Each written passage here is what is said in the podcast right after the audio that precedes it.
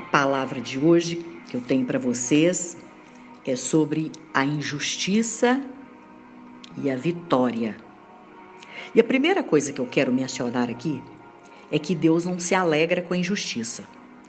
Porque Deus é juiz, é justo, é correto. E muitas vezes, quando somos acometidos de alguma injustiça, mesmo diante da nossa retidão, nós podemos nos tranquilizar.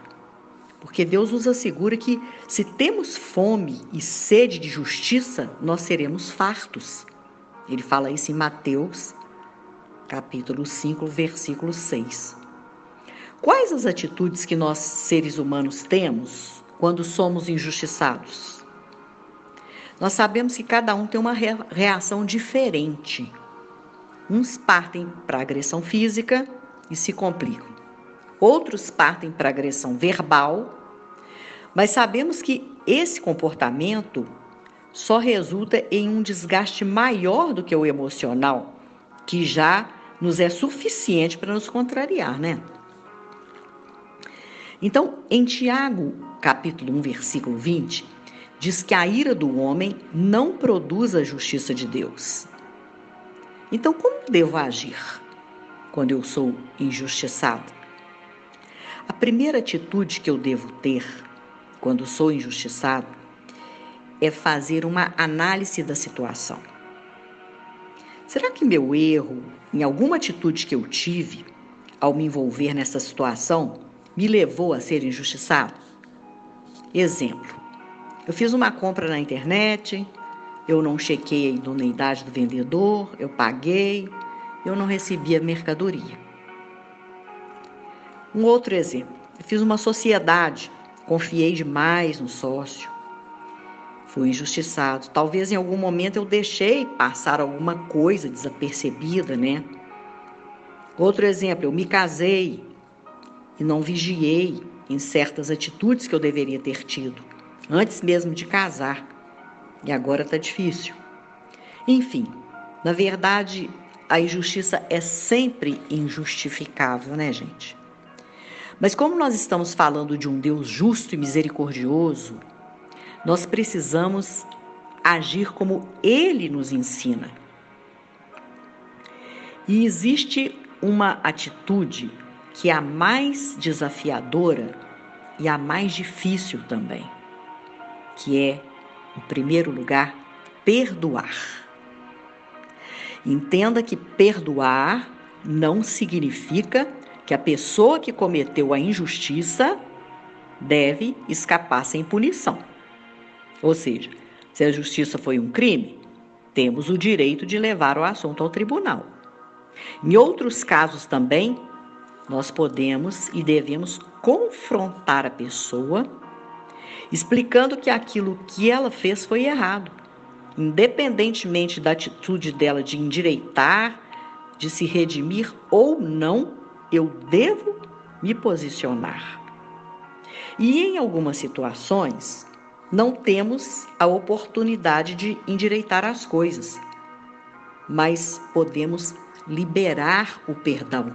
Devemos liberar o perdão, porque liberar o perdão é não plantar a semente da raiva no seu coração e adubá-la com pensamentos diários, é, pensamentos esses que são gerados pelo seu ressentimento e que vão sendo levedados ali e vão destruir uma única pessoa, que é você mesmo. Então, ore, libere o perdão, peça a Deus para te ajudar nesta questão.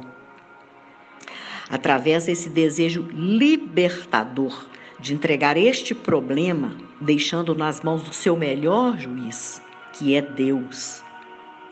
Em Romanos 12, nos recomenda do versículo 19 ao 21 algumas atitudes. No versículo 12 fala que nós devemos nos regozijar na esperança, sendo pacientes na tribulação e na oração perseverantes. No versículo 17 fala assim: Não torneis a ninguém mal por mal, esforçai-vos por fazer o bem perante todos os homens. Por quê? Porque um erro não justifica o outro. E não devemos desagradar a Deus se quisermos ser abençoados, agindo da mesma forma como quem nos injustiçou. Versículo 18, nos diz que, se possível, quando depender de vós, tende paz com todos os homens. E veja que palavra forte no versículo 19. Não vos vingueis a vós mesmos, amados, mas dai lugar à ira, porque está escrito: a mim me pertence a vingança, ou seja, a justiça. Eu é que retribuirei, diz o Senhor. E no versículo 21 há algo desafiador, que diz assim: Não te deixes vencer do mal, mas vence o mal com o bem. Aí você vai pensar assim: como assim? Aí é que vai entrar a minha segunda atitude. Crendo, crendo que Deus é a verdade e que Ele não mente e nos diz todas as coisas cooperam para o bem daqueles que o amam. Ele fala isso em Romanos 28. Isso significa que Deus atua em tudo e em todos, que nada escapa, escapa ao seu controle. E o amor de Deus, gente, envolve renúncia, como cita o apóstolo Paulo, pois vocês olham lá em Romanos 7, versículo 16, ele nos ensina isso. Ele fala: Eu não faço aquilo que eu quero, mas aquilo que eu devo. Porque quando nós somos injustiçados, a gente fica com raiva, a gente murmura, a gente pensa como é que a gente vai vingar daquilo ali, a gente começa a ficar triste, a gente começa a dar mole para os pensamentos ruins, enfim, vira um, um ninho de cobra a cabeça da gente, né? Mas acredite que até em situações mais inusitadas, ainda que Deus lhe permita ser injustiçado, ele tem um propósito maior. E em que sentido? Primeiro, ele testa o seu coração. Segundo, ele olha como você irá se comportar diante da injustiça. Terceiro, ele irá lhe capacitar, lhe dando estratégias criando situações que irão lhe levar além dos seus esforços e das suas limitações. E quarto, ele te dará maturidade emocional. Enfim, tudo isso irá colaborar para o seu bem.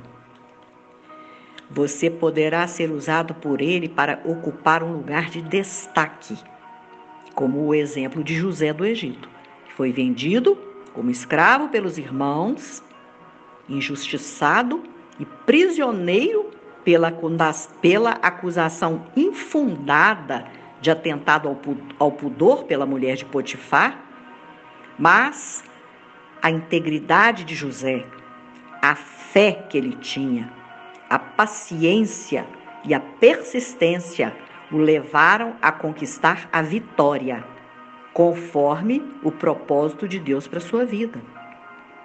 Eu tenho certeza que José orou muito ali dentro enquanto ele estava preso.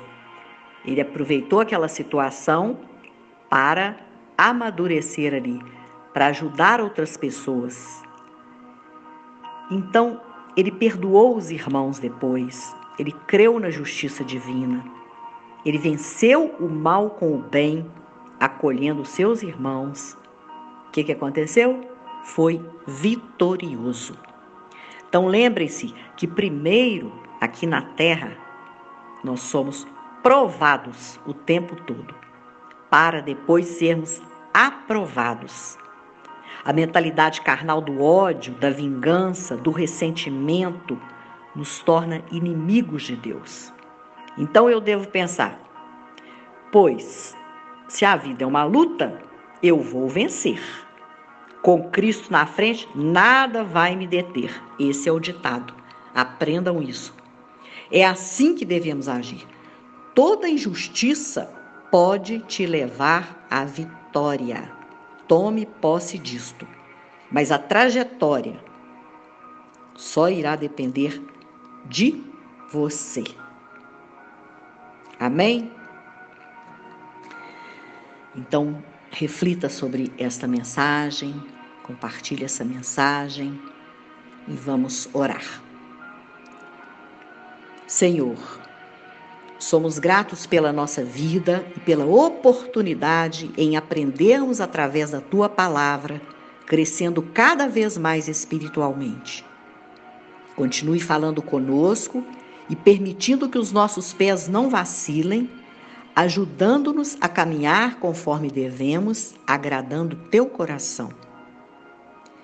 Sabemos que o temos como nosso juiz.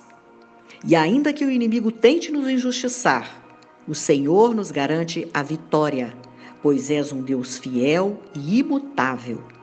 Por isso cremos, agradecemos e engrandecemos o teu nome. Amém. Deus continue te abençoando. Tenha uma semana de vitória.